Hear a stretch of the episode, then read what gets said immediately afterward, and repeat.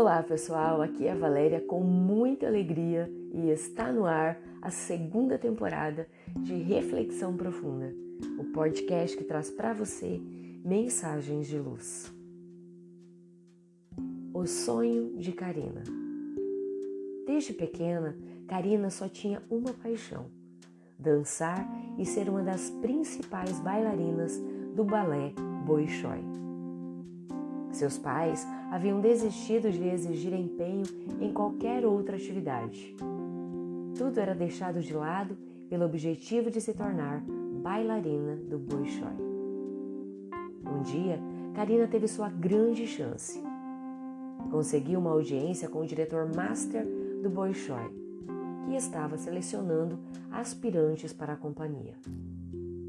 Nesse dia, ela dançou como se fosse seu último dia na Terra Colocou tudo o que sentia e que aprendera em cada movimento, como se uma vida inteira pudesse ser contada em um único passo.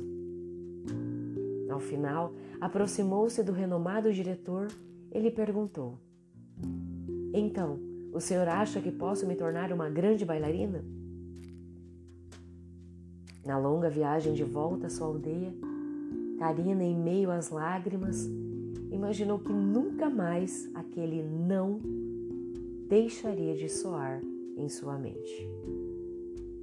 Meses se passaram até que pudesse novamente calçar uma sapatilha ou fazer seu alongamento em frente ao espelho. Dez anos mais tarde, Karina, uma estimada professora de balé, criou coragem de ir à performance anual do Bolshoi em sua região. Sentou-se bem à frente e notou que o senhor Davidovich ainda era o diretor master. Após o concerto, aproximou-se dele e contou-lhe o quanto ela queria ter sido bailarina do Bolshoi e quanto lhe doera, anos atrás, ter ouvido dele que ela não seria capaz disso. Mas minha filha, disse o diretor, eu digo isso a todas as aspirantes. Com o coração ainda aos saltos, Karina não pôde conter a revolta e a surpresa, dizendo: Como o senhor pôde cometer uma injustiça dessas? Eu poderia ter sido uma grande bailarina se não fosse o descaso com que o senhor me avaliou. Havia solidariedade e compreensão na voz do diretor mas ele não hesitou ao responder: Perdoe, minha filha, mas você nunca poderia ter sido grande o suficiente se foi capaz de abandonar o seu sonho pela opinião de outra pessoa. Quando estabelecemos metas específicas, é muito maior a nossa chance de conquistarmos nossos sonhos.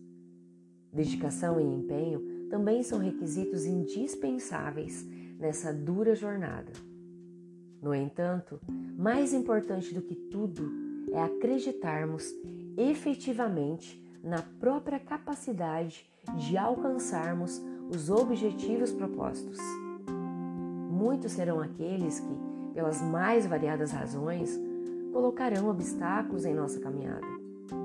Alguns dirão que nosso sonho é uma grande bobagem. Ou ainda, que se trata de muito esforço à toa. Outros falarão que não somos capazes de alcançá-lo, que deveríamos optar por objetivos mais fáceis. E assim, muitos desistem da luta, por medo, por preguiça, ou porque acreditaram nas previsões negativas dos outros. No entanto, nossos sonhos continuarão lá, dentro de nossos corações e diante de nossos olhares. Mesmo que deixemos de nos esforçar para ir ao encontro deles, eles permanecerão fazendo parte de nós, como uma tarefa não cumprida. Projetos nobres e ideais justos não devem ser abandonados nunca Convictos de sua importância perante a vida, esforcemo-nos para alcançá-los, não importando quantas tentativas sejam necessárias para isso. Pensemos nisso e sigamos em frente, sempre. Fonte: Redação do Momento Espírita, com base no livro Parábolas Eternas.